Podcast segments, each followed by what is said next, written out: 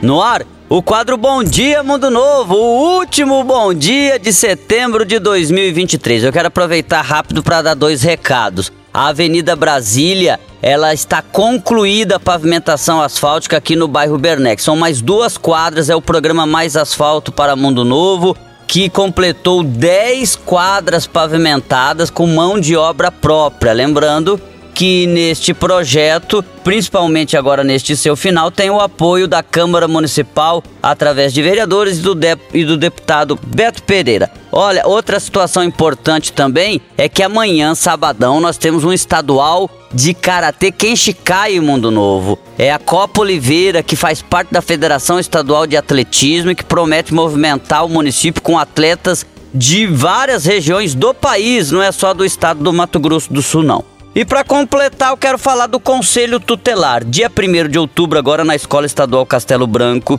Você que tem título de eleitor tem que levar o seu título de eleitor, um documento com foto, para você escolher um dos nove candidatos. Eram dez, mas nós tivemos um candidato que teve a sua candidatura impugnada. Então você vai se deslocar né, neste domingão claro, fazendo exercer o direito da sua cidadania e escolher um dos dez candidatos. Agora são nove, melhor.